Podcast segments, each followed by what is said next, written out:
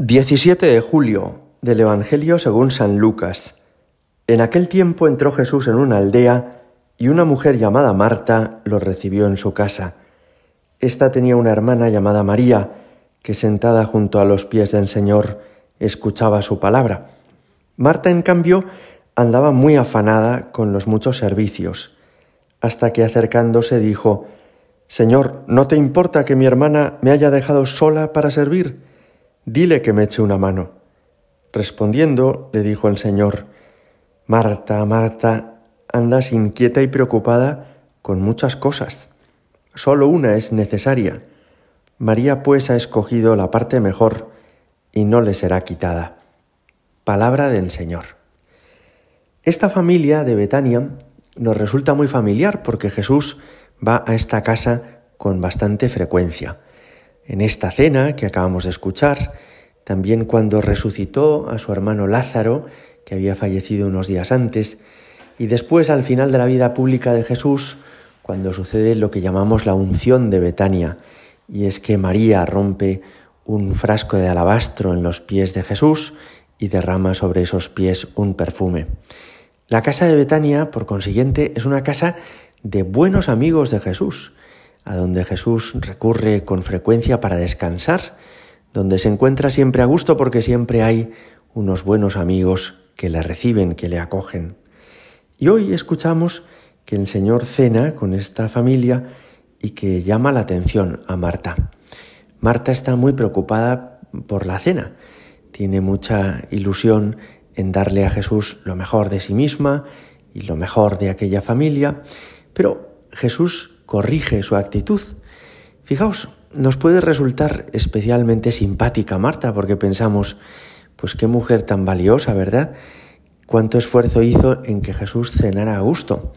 Y nos resulta más comprensible su actitud que la de María, que la vemos ahí sentada a los pies de Jesús y alguno puede pensar, pero bueno, esta mujer en lugar de ayudar está siendo perezosa y vaga. Lo que tendría que hacer es moverse, hacer algo, trabajar. Sin embargo, Jesús no corrige a María, sino que corrige a Marta. Y vamos a tratar de comprender por qué. ¿Qué es lo que hace Marta que no está del todo bien? ¿Qué es lo que tiene Jesús que corregir en Marta? Lo primero de todo es que Marta está agobiada. Y al Señor no le gusta que andemos angustiados, que andemos pasándolo mal y, con, con la preocupación permanente de que salgan las cosas. El trabajo es importante, pero el trabajo Dios no lo ha hecho para que nos angustie, para que nos agobie, para que nos haga pasar la vida fatal, sino que lo ha hecho para que podamos sacar adelante proyectos, sacar también lo mejor de nosotros mismos, poniendo en marcha todas las cualidades que Dios nos ha dado. No es bueno agobiarse por las cosas ni agobiarse por el trabajo. La segunda cosa que corrige de Marta es que Marta aunque ha recibido a Jesús en su casa, en realidad no valora tanto lo que Jesús les pueda decir, lo que Jesús pueda compartir con ellos, como lo que ella quiere darle a Jesús. Y esta es otra cosa que es equivocada. En la relación con el Señor hemos de estar siempre más interesados en acoger el amor que Dios nos quiere dar que en darle nosotros a Dios. El protagonista en la relación con Dios siempre es el Señor. Y lo que está de nuestra parte es corresponder a su amor.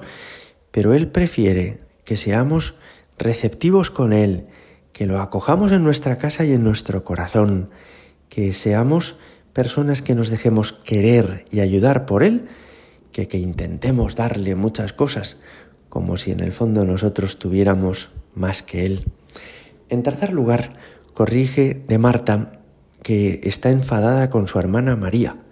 Ha juzgado en el interior de su corazón a su hermana, la ha considerado una perezosa y por eso se queja al Señor y le dice, ¿no te importa que mi hermana no me ayude?